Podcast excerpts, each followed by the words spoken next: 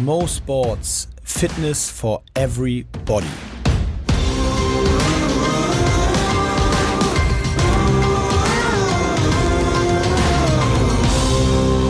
Gut, dann sind wir mittendrin in einer neuen Folge von Mo Sports Fitness for Everybody und der Titel passte im Grunde genommen, muss ich gestehen, da muss ich kurz nachdenken, aber ich glaube, er passte noch nie so gut wie heute. Denn heute hat es tatsächlich mal was mit Fitness zu tun, wenn ich ja sonst natürlich nur pretende, was mit Fitness zu tun zu haben. Hat zumindest mein heutiger Gast eine Menge mit Fitness zu tun, denn ich habe heute Imke Salander zu Gast. Und bevor Imke sich selber vorstellt, Imke, ich kenne Imke schon ganz lange, ähm, tatsächlich schon sehr, sehr lange, ähm, aus Hamburg und äh, ähm, wusste immer schon, dass Imke eine sehr gute Leichtathletin ist, war beides wahrscheinlich irgendwie, kann man sagen. Ähm, und irgendwann hat sich dann das ganze Thema aber gedreht. Und zwar nicht gedreht, weil sie jetzt keine gute Leichtathletin mehr ist, sondern gedreht, weil dazu eine Begabung gekommen ist, die sich auch erst in den letzten zehn Jahren, sag ich mal, entwickelt hat. Nämlich Imke ist, äh, kann, man sagen, Fitness-Influencerin, Fitness-Vorbild, Fitness. Äh, kann man schimpfen so, ja. Ja, ist schlimm. Hörst du das nicht gerne? Also ich finde, Influencer ist immer, das Wort ist ein bisschen negativ behaftet, also in meinen Augen zumindest. Aber eigentlich ist es genau so, ja. Ich weiß, was du meinst, aber so schlimm dann auch wieder nicht. Es ist, glaube ich, einfach ein, ein ziemlich cooler neuer Beruf. Imke ist Fitness-Vorbild für viele, viele Menschen. Er hat äh, eine Menge Follower, gerade auf Instagram und erzählt eben hauptsächlich über Training, über Fitness, über die Art und Weise, wie sie ihren Alltag in Bezug auf Sport und Fitness bestreitet. In welch, welche Rolle dabei Leichtathletik noch spielt, das äh, wird sie uns gleich ein bisschen erzählen können. Auf jeden Fall freue ich mich sehr, Imke, dass du heute zu Gast bist. Ich freue mich auch. Das wird super. Ja, ich bin sehr gespannt, was du zu erzählen hast. Und fangen wir doch vielleicht mal ein bisschen tatsächlich nochmal damit an, weil ähm, um jetzt das Thema, wir sagen jetzt heute einfach mal Influenzen, mhm. ähm, um das Thema Fitness und, und Influencerin in dem Bereich zu besetzen, das kann man ja tatsächlich nur mit einer gewissen sportlichen Vorgeschichte. Ansonsten wird es zumindest sau schwer. Also, wobei heute kannst du über alles reden, hast du im Vorgespräch auch schon gesagt, ne? Aber es wird zumindest etwas unglaubwürdiger. Ähm, und deine sportliche Vorgeschichte ist ja tatsächlich, du kommst aus der Leichtathletik. Ne? Du bist früher äh, Mittelstrecke gelaufen oder 400, 800 Meter? Genau, also ich habe eigentlich mit sechs angefangen mit Leichtathletik, weil mein Papa mich damit geschleppt hat, der früher auch Leichtathlet war. Ähm, und ich habe dann in den Wettkämpfen, am Anfang macht man ja alles als Kind, also da machst du Weitsprung und Ballwurf und so weiter. Bei mir hat sich schnell das Laufen dann als Lieblingsdisziplin rauskristallisiert und die Wettkämpfe habe ich dann im Jugendalter in 400 Meter und 800 Meter gemacht und mein Papa hat mich ab und zu zu den 400 Meter Hürden gezwungen, weil er das früher gemacht hat. Achso, dann musstest du ab und zu ja, da ja. Du kannst das, das weiß ich, hat er immer gesagt. Und ich bin dann da über die Hürden gestolpert und also ich habe es schon gepackt. Das war tatsächlich dann, glaube ich, genetisch auch ein bisschen in mir drinne, muss man sagen. Von meinem Papa habe ich echt da viel mitgenommen ähm, und deswegen fielen mir auch die 400 Hürden jetzt nicht super schwer, aber es hat mir nie so richtig viel Spaß gemacht. Kennst du Marita Koch? Nee. Das ist die Weltrekordhalterin über 400 Meter und du bist nur 10 Sekunden langsamer gewesen als ihr Weltrekord bei deiner Bestzeit. Wusstest du das? Nee. Das ist krass. Ach Quatsch, echt? Ja, ich glaube, wenn ich es richtig recherchiert habe, und ihr wisst ja, ich bin unglaublich gut im Recherchieren, da hast du 58, 6, 64, ist deine Bestzeit über 400 Meter. Ja, richtig. Ja, na gut, 11 Sekunden. Also ich bin tatsächlich dann in England schon mal eine 57 gelaufen, da war ich total sauer, dass man das nirgendwo findet. Das findet man irgendwie nirgendwo, weil es war halt echt nur so ein Schülerwettkampf. Siehst du, ähm, 10 Sekunden langsamer als der Weltrekord. Juhu, Leute, ab auf die Bahn mit mir wieder. Ja, geh mal, zu, erklär mal, warum bist du nicht mehr auf der Bahn? Also, äh, ich bin eigentlich noch auf der Bahn, sehr oft sogar. Also ähm, bestimmt dreimal die Woche mindestens. Ähm, äh, nee, nicht mindestens, schon so dreimal die Woche. Ich mache auch viel ähm, Lauftraining im Gelände. Aber ähm, ja, Sprints und das Leichtathletentraining habe ich mir auf jeden Fall beibehalten. Weswegen ich die Wettkämpfe nicht mehr mitmache, da habe ich aufgehört mit, ähm, ich glaube so mit 17 ungefähr. Ähm, nachdem ich von der englischen Schule wieder zurückgekommen bin, habe ich noch ein, zwei Wettkämpfe mitgemacht und dann hatte ich keine Lust mehr, weil ich mir einfach eingestanden habe, finally, äh, dass mir die Wettkämpfe an sich eigentlich gar nicht so viel Spaß machen wie das eigentliche Training. Also ich war eigentlich bei jedem Training gefühlt im, im Übertraining, bei jedem Wettkampf im Übertraining, weil ich einfach die Woche vorher kein Tapering gemacht habe, wie man das normalerweise machen sollte als äh, Leistungssportler vor einem guten Wettkampf. Da nimmt man ja auch ein bisschen das Tempo raus und so weiter die Wochen vorher. Habe ich nie gemacht, weil ich einfach irgendwie so Bock hatte immer auf Training und ich wollte bei jeder Einheit immer Vollgas und ja, und deswegen schneidet man natürlich dann in den Wettkämpfen auch irgendwann nicht mehr so gut ab. Ähm, und das war auf jeden Fall ein, ein Punkt, weswegen mir die nicht mehr so viel Spaß gemacht haben. Aber auch, weil die Leichtathletik leider in Deutschland ähm, nicht so beliebt ist, dass es da jetzt unglaublich viel ähm, ja, super Wettkämpfe gibt, die einfach Spaß machen mitzulaufen. Also man ist teilweise nur noch gegen seine Teamkollegen gelaufen. Wie, äh, wie, wie erklärst du dir den, ähm, ja, ich glaube, man kann, darf sagen, schon etwas zumindest ungewöhnlichen Aspekt, dass dir Training mehr Spaß macht als Wettkampf, weil ich glaube, ich würde fast sagen, jeder Gast, den ich bis jetzt im Podcast hatte, würde das genau andersrum aus sein, also für sich beschreiben, dass er im Training immer so das so ein bisschen das Übel zum Zweck ist. Gibt's das die den Ausdruck nee, ne? Aber das Mittel zum Zweck. Ein übles Mittel zum Zweck ist. Wenn also, du verstehst, was ich meine. Ja, verstehe ich total. Und ähm, ich erkläre mir das so, dass sehr, sehr viele Leute beim Sport ähm, am aller tollsten finden, dass man sich eben mit anderen vergleichen kann und dass man natürlich auch irgendwo ähm, beim Wettkampf die Lorbeeren erntet, die man übers Training hinweg die ganze Zeit, also wie du schon gesagt hast, man hat das Training und das macht man, obwohl es einem keinen Spaß macht, den meisten. Und beim, beim Wettkampf merkt man dann, wofür man das alles tut. Und ich glaube, da habe ich einfach eine ganz andere Ansicht an die Dinge, weil ich Sport eigentlich schon immer als so ein bisschen emotionalen Outlet gesehen habe ähm, als Erklär etwas, mal, was meinst du? ähm, als etwas, was ich einfach brauche, wenn ich entweder sauer bin oder traurig bin oder auch einen normalen Gemütszustand habe. Training gibt mir einfach irgendwas, was mir nichts anderes gibt. Also es, es gibt einem eine andere Lebendigkeit. Und das ist der Grund, warum ich zum Beispiel so viel Sport mache und warum ich es eigentlich auch jeden Tag brauche. Und ähm, ja, also gar nicht so sehr das Ergebnis, genau, gar nicht so sehr. sondern die, nur die Tatsache, es zu machen. Richtig. Und auch nicht dieses mit anderen mich zu vergleichen. Also es gibt mir nichts, ein ganz gutes Beispiel. Ähm, ich bin irgendwann mal die deutschen Meisterschaften mitgelaufen, über 800 Meter. Und ähm, wir sind gelaufen und es war so ein typisches Wettkampfrennen. Der eine oder andere Leichtathlet wird es kennen. Gerade bei 800 Meter läuft man gerne mal sehr taktisch. Das mhm. heißt, die Leute laufen dann die erste Runde super langsam und in der zweiten Runde geben sie dann mehr Gas. Aber eigentlich geht es einfach nur darum, wer gewinnt die mhm. Medaille. Und das hat mich so angekotzt. Ich war nach dem Lauf, ich glaube, ich wurde da Sechste oder so, was jetzt nicht super gut ist, aber auch gar nicht so schlecht. Ähm, ich war total unglücklich, einfach aus dem Hintergrund, weil ich nicht alles gegeben habe. Und ich war dann sozusagen, hatte eine gute Platzierung, aber ich war irgendwie überhaupt nicht zufrieden, weil ich nicht weil ich nicht meine 100% abgerufen habe. Und das macht mich dann viel trauriger. Also Aber konntest du nicht theoretisch, hättest du nicht versuchen können, 100% Hätte ich abzurufen? auf jeden Fall. Ich war einfach noch, also sehr unerfahren sowieso und äh, total unsicher, was passiert hier gerade, warum laufen alle so langsam.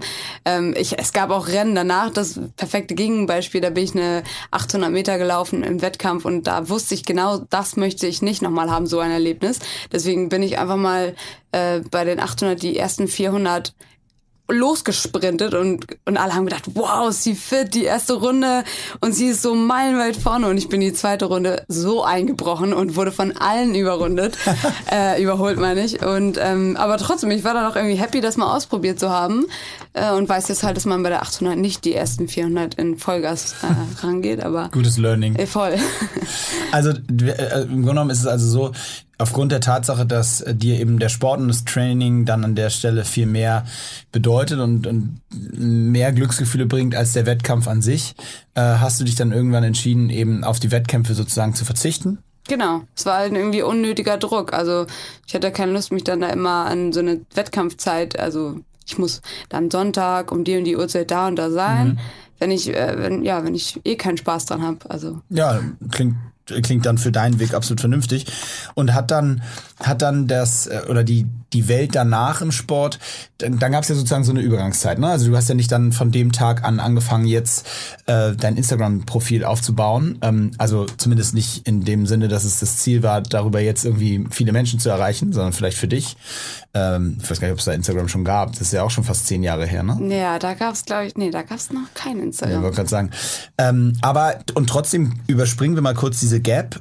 Es ist es ja so, dass sich dann, was ist passiert in der Zeit bis zu den heutigen, ich weiß nicht, 110, 107, 100, über 100.000 Followern? Was ist in der Zwischenzeit passiert, dass sich das in der Form entwickelt hat. Was hast, wie hast du dich weiterentwickelt? Und ähm, unabhängig jetzt von der Tatsache, dass es bei Instagram schon mal sehr vorteilhaft ist, wenn man äh, eine Person ist, die man gerne anguckt, das ist keine Frage, das hilft schon mal. Aber was hat, hat sich auch bei dir entwickelt, dass du zu dies, in diese Rolle gewachsen bist, in der du da jetzt steckst? Da kam, glaube ich, ganz, ganz viel zusammen, aber auch nicht alles so auf einmal, wie es bei vielen irgendwie der Fall war, sondern bei mir hat sich, glaube ich, alles so ein bisschen schleichend entwickelt, weil ich habe ja tatsächlich, wenn man ähm, von diesen ja, also wo ich aufgehört habe, die Wettkämpfe zu machen bis jetzt, habe ich zwar viel mein Training auch umgestellt zwischenzeitlich und äh, verschiedene Elemente mit reingenommen und so weiter, aber nach wie vor habe ich früher wie heute eigentlich jeden Tag irgendwas gemacht, also an Training. Ähm, also ich habe halt mal einen Rest-Day oder so, ähm, kommt nicht so oft vor, hm. aber so irgendwas Trainingsmäßiges schon immer gemacht und immer schon so einen Fitness-Lifestyle gehabt und irgendwann... Äh, aber, sehr, aber nicht auferzwungen, nicht als Trainingsplan, sondern weil du Bock Nö, drauf hast? Einfach weil ich damit groß geworden bin mit Sport und ich das einfach so weiter, weil es mir einfach Spaß macht und das irgendwie so mein viel von meinem Lebensinhalt ausmacht und mhm. mir sehr viel gibt.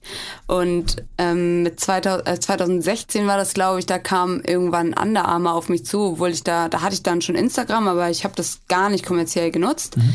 Ähm, ich habe es lediglich benutzt, um Fotos hochzuladen, um meine Freunde in England zum Beispiel up to date zu halten und die haben haben, also genauso habe ich deren Fotos einfach angeschaut. Es war wie so ein Fotoalbum einfach. Ähm, tatsächlich auch sehr viel, äh, wenig Sportbilder. Und ähm, 2016 kam Annahme auf mich zu, weil sie über Empfehlungen gehört hatten, dass ich eben in meinem Umkreis ziemlich, also bekannt in Anführungsstrichen dafür bin, viel Sport zu machen und viel zu laufen. Einfach so im Umkreis meine ich jetzt so in Hamburg. Natürlich, mhm. wenn du immer im Fitnessstudio bist, du bist immer auf der Bahn, die Leute in deinem Umfeld wissen schon, ah, okay, das ist die, die den ganzen Tag Sport macht. Ähm, und so kam sie eben auf mich und die haben mit mir so ein bisschen geschnackt und haben eben gesagt, was sie vorhatten, einfach so die Under Armour, die Marke ein bisschen mehr ähm, beim Running mit reinzubringen. Und das war irgendwie der Startschuss dafür, dass ich mein Training einfach ein bisschen öffentlicher gemacht habe und angefangen habe, Sachen einfach aufzunehmen und hochzuladen. Aber ich habe nichts anderes, also ich habe nicht extra Einheiten oder Videos geschnitten für Instagram. Mhm. Mache ich heute tatsächlich auch nicht. Du hast dann einfach dein Handy dabei gehabt oder jemand hat draufgehalten, genau. während du eine Übung gemacht hast oder was auch immer. Richtig.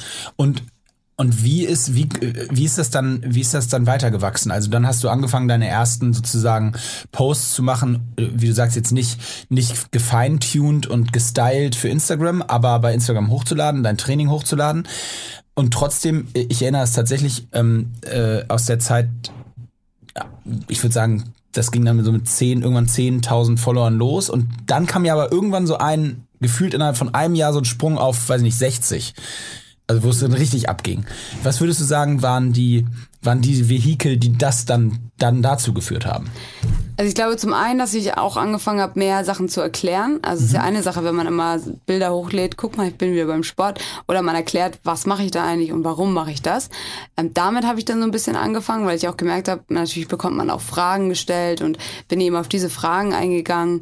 Und ähm, ich bin auch große, also ich bin überzeugt davon, dass wenn man seine Persönlichkeit auch ein bisschen durch, ja, durch aktive aktives Miteinander auf diesem Kanal darstellt, also dass man sich mit den Leuten unterhält über die Story oder so, dass das natürlich auch Leute bindet und Leute das dann noch interessanter finden zuzuhören.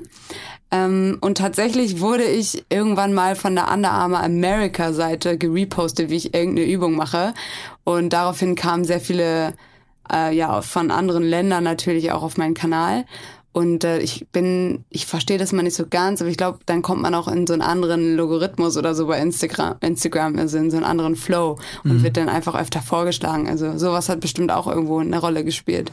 Ja, gut, das, diese Algorithmen versteht sowieso kein Mensch, nee, aber absolut. Äh, die Frage, aber ist interessant. Also das heißt, kam man wirklich so 5000 Follower durch diesen Repost oder? Durch diesen Repost kam tatsächlich, also ich weiß noch, ich bin da aufgewacht und Neve gesagt, kam so rein und meinte so, meine Schwester sagte, Emke, du hast irgendwie, keine Ahnung, 20.000 Follower. Also nicht auf einen Schlag, sondern das waren auf einen Schlag, aber so auf jeden Fall so 6.000 oder so, die dann da auf einmal dazu kamen. Und ich Von war so, hä? Okay. Von einer Nacht quasi auf die andere. Okay. Also für alle, die Influencer werden wollen, einmal gepostet werden genau. von, einer, von irgendeiner großen Sportmarke. No Werbung. Genau, weil ich habe dann, dann aber auch gedacht, auf der einen Seite fand ich es natürlich mega cool, auf der anderen Seite hast du dann auch so den Druck in Anführungsstrichen, weil du denkst, okay, du willst die Leute jetzt auch irgendwie da behalten. Du willst ja nicht, dass sie einfach nur eine coole Übung gesehen haben, sondern du willst die ständig jetzt ähm, entertained halten irgendwie, ne? Gut, aber das hast du geschafft. Sie sind nicht nur da geblieben, sondern es sind nochmal 80.000 dazugekommen. ja, ein Glück. und, da, aber, und, und das ist jetzt aber dann tatsächlich auch schon so, dann kommen wir so ein bisschen zum Thema, ähm, vielleicht zu diesen Social-Strategien. Das ist jetzt aber schon auch dann ähm, Strategie deine täglichen Stories. Also nicht, ich gehe jetzt davon aus, dass du jetzt nicht ein Drehbuch schreibst für jeden Tag, aber die Tatsache, jeden Tag mehrere Posts zu machen, das ist jetzt schon auch die Strategie. Genau, also einfach auch, beziehungsweise einfach die Übungen, die ich mache, wenn ich jetzt im Training bin und ich mache jetzt irgendwie ganz normal Squats, dann nehme ich es halt nicht auf, weil ich denke, das ist langweilig irgendwie für die Zuschauer. Da, damit liege ich tatsächlich auch oft falsch mit meinen Strategien, ähm, weil oftmals wollen die Leute auch einfach die ganz einfachen Dinge sehen. Aber bei mir ist dann so, ich denke, wenn ich eine Übung mache, die nicht jeder kennt oder die ich bei anderen noch nie gesehen habe, dann denke ich so, boah, das werde ich auf jeden Fall später hochladen, da kriegen die Leute wieder einen neuen Anreiz. Mhm. Und da, also hast du dann immer jemanden dabei, der dich aufnimmt? Nee, also mein bester Freund Henrik, der ist oft dabei und der trainiert ja selber auch sehr viel, der kann dann immer viel aufnehmen. Ähm, und ansonsten bin ich da ganz unprofessionell und stelle die Kamera einfach mitten in den Gang oder so.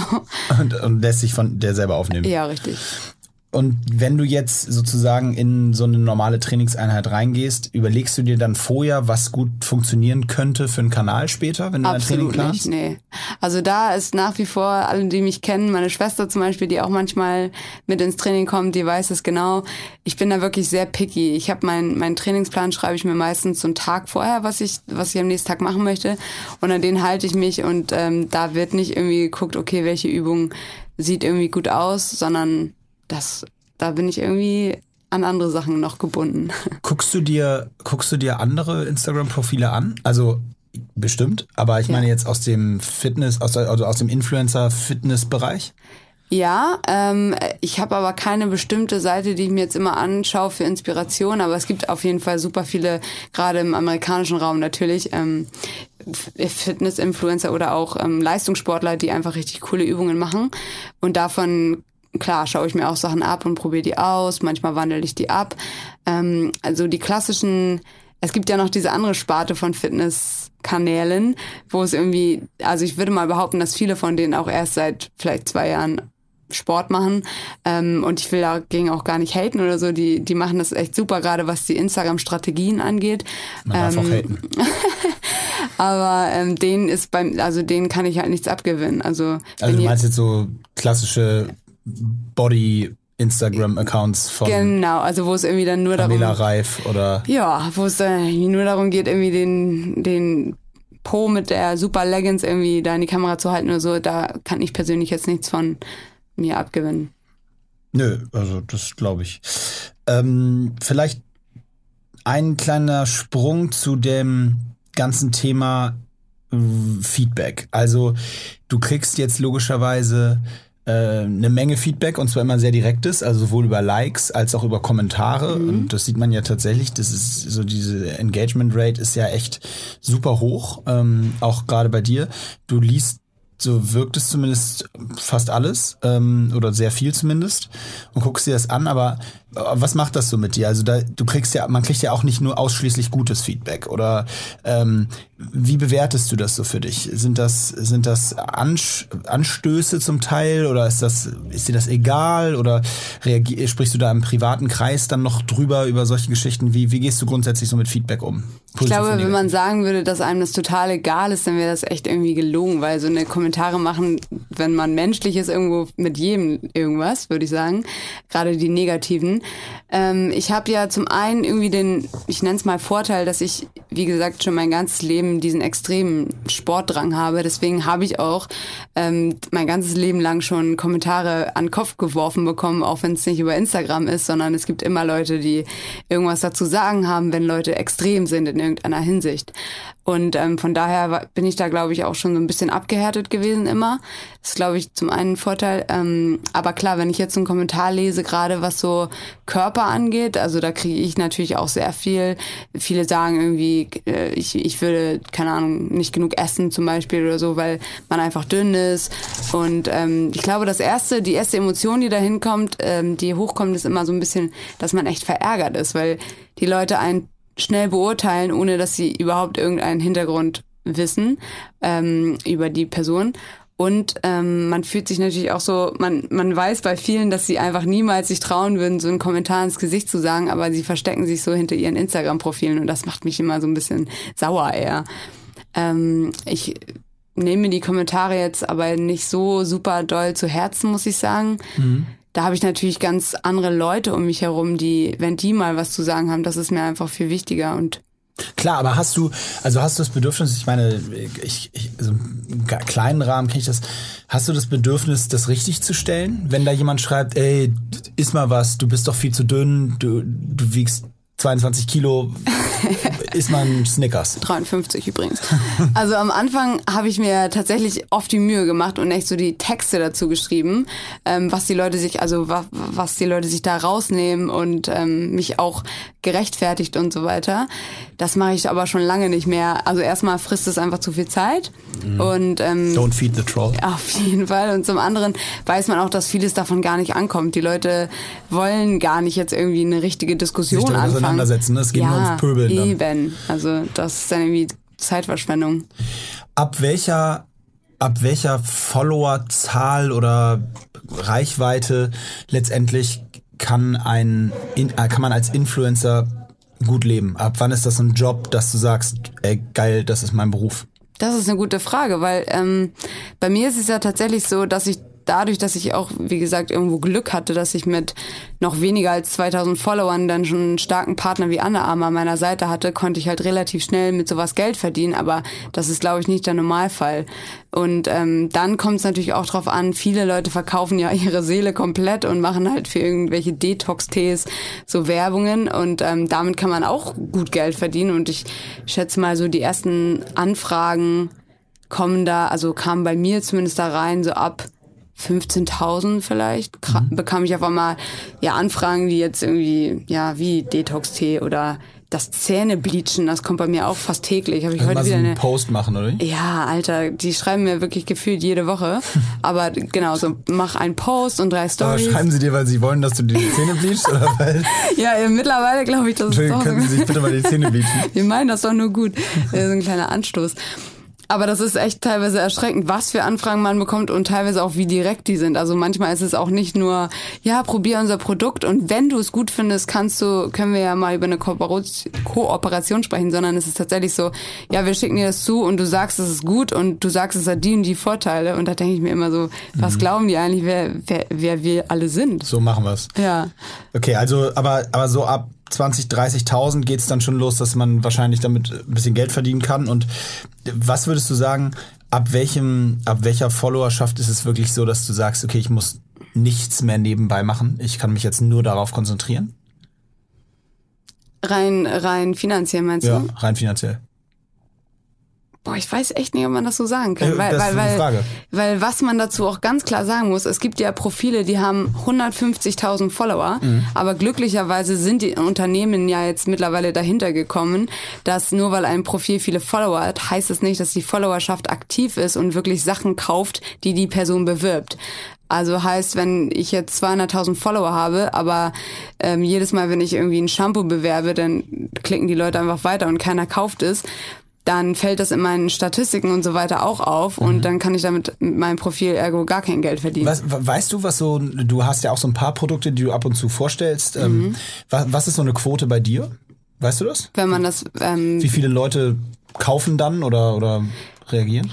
Nee, also so richtig weiß ich das nicht, weil ich auch zum einen den großen Vorteil habe bei Under Armour und zum Beispiel mein anderer fester Partner Multipower und auch ähm, Polar, dass ähm, gibt natürlich noch viele andere Marken in dem Bereich. Ja, nein, gibt es nicht. Kann den nennenswerten. Nein, Spaß. Ähm, also die die Partner, die arbeiten nicht mit mir auf Provisionsbasis und da bin ich auch echt froh und auch irgendwo stolz, weil das heißt, ich muss nicht jede, jede Woche irgendwie so einen Post machen. Hey Leute, über meinen Code kriegt ihr Rabatt. Das mache ich natürlich, weil ich habe Rabatt Rabattcodes, die gebe ich auch gerne raus, aber ich verdiene daran nichts. Ähm, weil ich freue mich einfach, dass die Leute dann irgendwie was sparen können. Einfach weil ich auch mich freue, wenn ich irgendwo sparen kann. Klar. Ne? Aber du weißt nicht, wie oft der jetzt eingelöst wird. Ich weiß wird nicht, so. wie oft der eingelöst okay. wird. Also das ähm, sagen die, also beziehungsweise bei Multipower habe ich einmal gesagt bekommen, dass ich da ganz oben bin auf der Liste, ähm, dass immer wenn ich das gemacht habe, dass der Code tatsächlich am meisten benutzt wurde. Da war ich oh, dann auch, habe mich sehr gefreut. Ähm, und auch die, dann gibt es noch eine Firma, für die ich auch manchmal was mache. Das sind eigentlich so Freunde von mir, die, die haben diese Trigger und die haben mir halt selber im Training so viel geholfen. Diese Trigger-Dinger, wie so ein, das ist wie so ein Physioapparat quasi. Also du mhm. drückst den irgendwo rein und dann ist das so ein Ach Punkt, so, der wehtut. Okay, ja, genau, so ein Tri Triggerpunkt. Oh, wow. Die sind super. Hey, ich hätte dir mal mitbringen sollen. Ja, dringend. Ähm, und auf jeden Fall, die sind super und die haben tatsächlich auch gesagt, dass irgendwie über meinen Code halt super viele Bestellungen okay, cool. reinkommen. Also da ist Feedback da. Da ist auf jeden Fall Feedback und die Leute schreiben mir auch zum Glück, dass es, ähm, ja gerade bei dem Trigger-Ding ist interessant, weil da wirklich super viele Leute geschrieben haben, wie hilfreich das ist. Und da freue ich mich dann immer, weil ich dann auch weiß, okay, es hilft nicht nur mir, sondern hast auch ein paar anderen mitgeholfen irgendwo. Okay, das ist spannend. Also die, weil dieses ganze Thema äh, sozusagen über Codes dann Sachen verkaufen, wie du richtig sagst, das, das funktioniert mal gut und mal schlecht. Und ja. ich glaube, das hängt sehr, sehr von den Personen ab, mit denen man dann die, Mar was auch immer die Marke dann ist, zusammen bewirbt. Ähm, Nochmal eine Frage zu den Trainingsvideos. Ähm, glaubst du grundsätzlich, dass jetzt mal weg von deinem Account, sondern äh, eher allgemeiner gesprochen, glaubst du grundsätzlich, dass dieses ganze Thema wie Fitness und Training im, äh, auf Social Media, gerade auf Instagram, gespielt wird? Glaubst du, dass das für die breite Masse eher motivierend ist oder an vielen Stellen eher demotivierend ist? Und die Frage rührt natürlich daher motivierend im Sinne von, wow, so will ich auch werden, so fit will ich sein, so eine Training möchte ich machen. Oder demotivierend im Sinne von, boah, so werde ich in meinem ganzen Leben nie aussehen, dann bleibe ich lieber gleich auf der Couch sitzen. Das ist eine richtig gute Frage. Die habe ich mir nämlich auch letztens gerade wieder gestellt, weil ich auch manchmal da ähm, so das Gefühl habe, dass ich die Leute so ein bisschen einschüchter, wenn ich nur Übungen poste, die so total crazy sind und wo ich auch echt lange gebraucht habe, mich daran zu arbeiten. Ähm, und ich habe auch zum Beispiel zu meiner Schwester mal gesagt, Levke, wenn du irgendwann mal Bock hast oder keine Lust hast, mir mehr zu folgen, weil du siehst, ich mache ständig Sport, ich weiß, dass sie das zum Beispiel früher echt enorm unter Druck gesetzt hat, äh, dann entfolgt mir auf jeden Fall, weil ich kann das absolut nachvollziehen. Ich kann das zum Beispiel nachvollziehen, dass äh, jemand, der sieht, okay, die geht immer zum Sport, dass die Person dann irgendwann eher demotiviert ist, weil sie denkt, boah, das kann doch nicht angehen. Ich krieg meinen Arsch nicht hoch und die ist schon wieder dort. So, und ähm, deswegen habe ich jetzt tatsächlich auch aktiv angefangen, mal Aufnahmen von mir selber zu machen an Tagen, wo ich echt gar keinen Bock habe. Und das ist wirklich spannend, was man da auch für ein Feedback bekommt. Aber sagst du dann, ich mach, hab keinen Bock und deswegen bleibe ich heute zu Hause? Oder sagst du, ich habe keinen Bock und hier ist meine Trainingseinheit, bei der ich eigentlich keinen Bock habe? Also weil, weil es ja bei mir tatsächlich so ist, dass ich mich dann trotzdem hinschleppe ja. und an einigen Tagen kommt die Motivation dann von alleine und an einigen Tagen hänge ich dann da und mach einfach meine Übungen oder mach irgendwie was, stelle mittendrin fest, ich mache jetzt was ganz anderes, als ich geplant habe, einfach weil ich kann gerade nicht mehr oder ich habe gerade echt keinen Bock. Ähm, und dann nehme ich das einfach so auf. Also ich bleib da auf jeden Fall authentisch. Ich sage nicht, ich bleib jetzt zu Hause und gehe dann trotzdem zum Sport. Mhm. Ähm, aber wie gesagt, ich gehe halt meistens trotzdem, aber das heißt auf gar keinen Fall, dass die Einheit dann super wird. Und das sage ich dann eben auch, dass die Einheit irgendwie scheiße war und total nichts gebracht hat. Ich, ich glaube tatsächlich, dass dass die Wahrheit da wie bei so vielen Dingen immer in der Mitte liegt. Und ich mein Gefühl sagt mir auch, ohne dass ich da jetzt eine Studie zu gemacht habe, irgendwas empirisch vorlegen könnte, aber mein Gefühl sagt mir tatsächlich, dass dass ganz viele Menschen ähm, auch dadurch eher vor Probleme gestellt werden und sich sagen, oh, das ist mir aber alles, das ist mir zu krass und äh, sozusagen so auch eine Schutzwand für sich aufbauen, äh, die dann für sie erklärt, warum sie sich nicht angucken, in Anführungsstrichen. Wahrscheinlich gucken sie sich dann abends doch an, aber ja. äh, können das nicht so richtig sich damit zufrieden geben, weil man eben sagt, da ist mir die Distanz zu groß. Deswegen finde ich eigentlich den Ansatz, den du eben kurz gesagt hast, gar nicht schlecht, sich auch mehr darauf zu konzentrieren, so ein bisschen die doch dann die einfacheren Sachen zu zeigen, Leuten zu zeigen, wie sie vielleicht auch eben ohne fünfmal die Woche oder sechsmal die Woche zum Training zu ja, gehen, äh, Erfolg haben können in ihren, ihrem Training und zwar ja total individuell gesetzten Erfolg. Das muss man ja auch ganz klar sagen. Eben. Also Erfolg kann ja sein, der eine will fünf Kilo abnehmen, der andere möchte, was auch immer, schnell eine Minute schneller werden bei seinem acht Kilometer Lauf oder vielleicht genau. möchte auch jemand einfach nur im Spiegel ein bisschen geiler aussehen. Ja. Ähm, da gibt's ja total verschiedene Ansätze. Also das, ich glaube nämlich schon manchmal, also ich sehe das ja auch, wenn ich jetzt so dadurch scrolle, ich scroll dann durch den Instagram-Feed mit Interesse. Auch gerade, ich folge jetzt durch, durch unser High Rocks-Thema natürlich auch vielen Leuten aus dieser Fitnesswelt. Schon mit Interesse, wie dir, logischerweise. äh, aber schon mit Interesse, aber schon auch manchmal mit so ein bisschen so, boah, ja, gut, weiß jetzt nicht, sieht ganz gut aus, aber puh, ist mir irgendwie ein bisschen einer drüber so, ne? Ich, ich kann das auch witzigerweise total nachvollziehen, weil ich bin zum Beispiel nicht jemand, der jeden Tag um 6 Uhr aufsteht und dann sofort zum Sport geht mit meinem Shake und meinen Supplements, ohne richtig gefrühstückt zu haben, sondern ich habe auch echt Tage, also erstmal sowieso um 6 Uhr aufstehen mache ich nicht, aber ähm, mir fällt das zum Beispiel... Bis du zwei Kinder hast. Scheiße. Oh, I hope not. ähm, aber das ist ein ganz witziges ähm, Beispiel, weil ab und zu, wenn ich so morgens aufstehe und dann gucke ich bei Instagram rein und sehe, die ersten Leute sind halt schon um 7 Uhr im Training, dann denke ich halt auch so, oh Leute, ey, hau mir ab. Und dann ist man auch so, klar, auf der einen Seite ist man einfach sauer, dass man es selber wieder nicht geschafft hat, sage ich einfach mal. Ähm, auf der anderen Seite ist es halt scheißegal. Also, und das ist auch ein wichtiger Punkt. Es ist halt auch wichtig, wie konsumiert man Instagram. Also, klar, man kann sich immer mit allen Leuten vergleichen und dann am Ende des Tages gehst du da raus und bist total traurig, weil du nicht die fitteste, nicht die geilsten Apps hast und dich wieder im Gegensatz zu allen anderen Scheiße ernährt hast oder so. Aber du kannst halt auch einfach Sachen an, also mit einem anderen Mindset da rangehen und sagen, ich schaue mir jetzt ein paar Sachen an, die mir Spaß machen und äh, lass jeden so sein Ding machen und ich mache mein Ding so. Auf jeden Fall. Und äh, klar, gut, jetzt gibt's auch ganz, ganz viele Leute, muss man fairerweise ja erwähnen, die jetzt um sieben auch zum Sport gehen, weil es sonst gar nicht anders in den Tagesablauf passt. Äh, am Ende des Tages ist aber äh, verstanden, was du meinst, so dieses Konsumverhalten in Bezug auf sich immer nur vergleichen und immer nur zu sagen, genau. so werde ich nicht und deswegen gucke ich es mir nicht an. Ähm, das ist sicherlich hundertprozentig auch richtig. Und trotzdem ist so eine gewisse Distanz und so ein gewisser, ich glaube, das, mein Gefühl sagt mir auch, dass es Richtung mehr Realität auch tatsächlich so ein bisschen geht. Also, ja, total. weil es gibt ja auch tatsächlich, da ist ja, sind diese Fitness-Sachen ja nicht mal das Paradebeispiel für, aber es gibt ja nun wirklich auch ähm, Models oder äh, aus der einfach nur Beauty-Welt, die sich dann die Arme schlanker retuschieren und oh ja. wo du, ne, also was gibt es da nicht alles für Bilder, die dann im äh, Photoshop äh, nachbearbeitet werden, nur damit dann der, der Oberschenkel doch noch ein bisschen schlanker wirkt auf mhm. dem Bild. Und das macht's da, das ist dann das Extrembeispiel von demotivierend in meinen Augen. Ich finde das krass, dass gerade die Profile aber immer noch so viele Follower haben. Ich denke immer, wo kommen die ganzen ich glaub, Leute? Ich glaube, die Masse kann es nicht analysieren. Die Masse kriegt, steigt nicht hinter, glaube ich. Also selbst ich, äh, also ich sehe ein Foto von einem Model auf Instagram und ich könnte dir nicht sagen, ob das jetzt echt ist oder gefälscht ist. Ich kriege das dann immer zu Hause zu hören. Das ist so, spinnst du, keiner hat solche Oberschenkel. Okay, gut. Okay. Weiß ich nicht. Wenn, so, wenn du das sagst, wird das stimmen.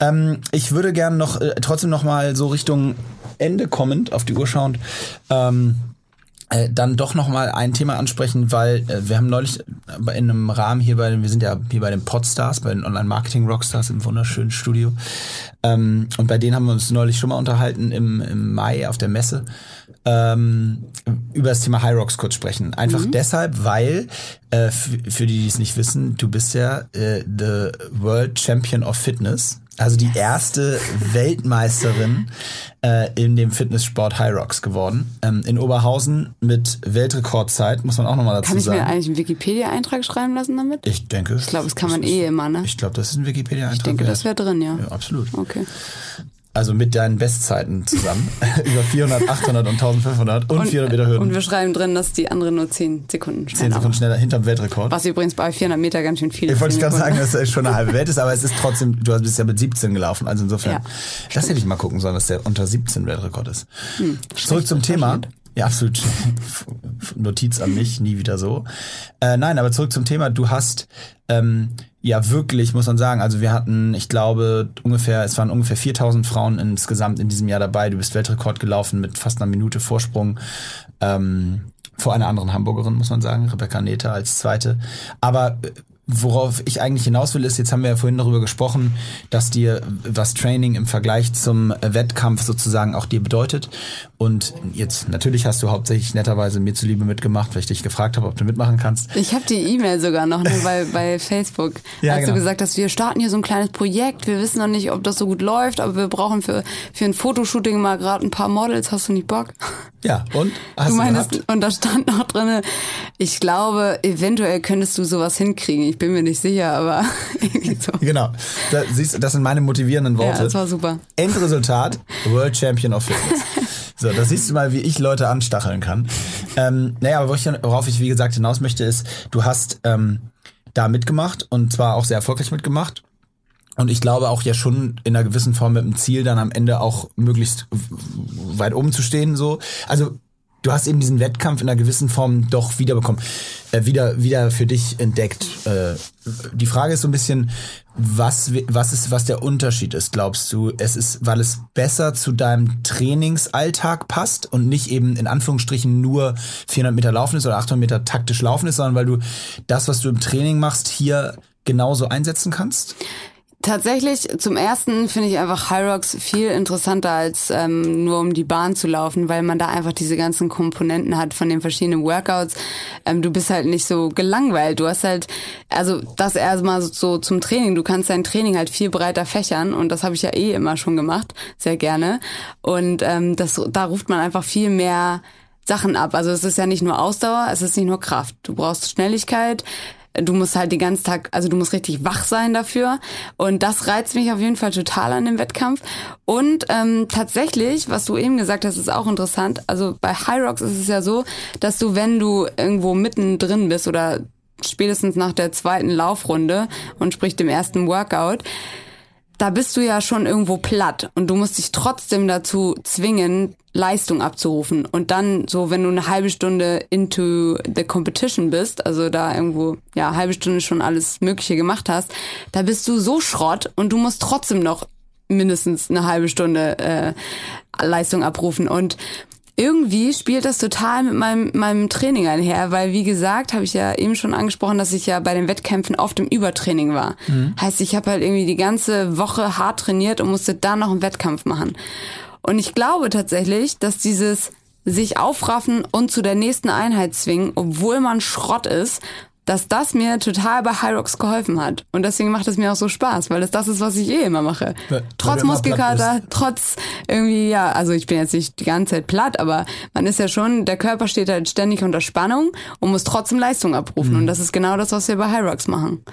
Und es ist tatsächlich ja beeindruckend zu sehen, weil du, äh, du hast natürlich logischerweise auch durch deinen Background ähm, immer so mit die, oder die stärkste Laufperformance auf der Strecke, ähm, aber verlierst eben auch bei den Workouts nicht, äh, im, nicht wahnsinnig Zeit im Vergleich zu jetzt den eher dann äh, aus dem vielleicht CrossFit-Bereich kommenden, muskulöseren äh, äh Konkurrentinnen von dir. Ähm, ist, was, ist, ist trotzdem, was ist so die schwerste Challenge für dich dabei beim Wettkampf? Ähm, also ich finde tatsächlich, der, der Schlitten ist wirklich sehr schwer für mich. Zum Ziehen oder Schieben? Beides. Beides. Ähm, aber einfach, weil ich glaube, das Gefühl hat einfach jeder, der schon mal High Rocks mitgemacht hat, weiß, wovon ich spreche. Man hat das Gefühl, dieser scheiß Schlitten bewegt sich nicht nach vorne. Mhm. Und man stemmt da wirklich mit seinem ganzen Körpergewicht und da wünsche ich mir immer, ich würde ein bisschen mehr wiegen. Ähm, ja, das, der ist 125 Kilo schwer genau. und du genau. wiegst 53. Ja. Jo, könnt ihr zu Hause mal versuchen. Auf jeden Fall tricky. Ähm, aber ich, also ich habe, glaube ich, einmal auch den Vorteil, dass wir oder wir Läufer generell haben bei Hyrox den Vorteil, dass wir während des Laufens ganz gut regenerieren können. Ne? Mhm. Das haben natürlich die Crossfitter vielleicht nicht unbedingt. Ähm, aber ja, der Schlitten, der ist schon echt arschschwer. Ne? Ja, es bleibt abzuwarten. Jetzt als nächstes werden wir dich in, in Miami sehen in, äh, beim äh, ersten Hyrox Event in den USA. Ich bin so gespannt. Ich glaube, die Amerikaner, die reißen uns auseinander. Ich bin auch richtig gespannt. Die Ansage der Amerikaner ist, wir reißen die Deutschen auseinander. Noch sehe ich es nicht. Wir, wir haben ja beide World Champions of Fitness äh, aus Deutschland dort dabei, die im ersten Jahr in Deutschland abgeräumt haben. Du und, und Luke äh, ist ja auch am Start. Und äh, ich bin sehr, sehr gespannt, wie das ausgeht Ich danke dir sehr, dass du heute am Start warst. Hat mir sehr viel Ich Spaß zu gemacht. danken. Das Viel war super. Ähm, und ich hoffe und glaube, vielleicht, wir werden in der Zukunft noch ein bisschen mehr von dir hören. Ich hoffe doch, Leute, ihr müsst ihm ganz viele Briefe schreiben, damit ich nochmal wiederkommen darf. Also, vielen Dank. Ciao, ciao. Tschö.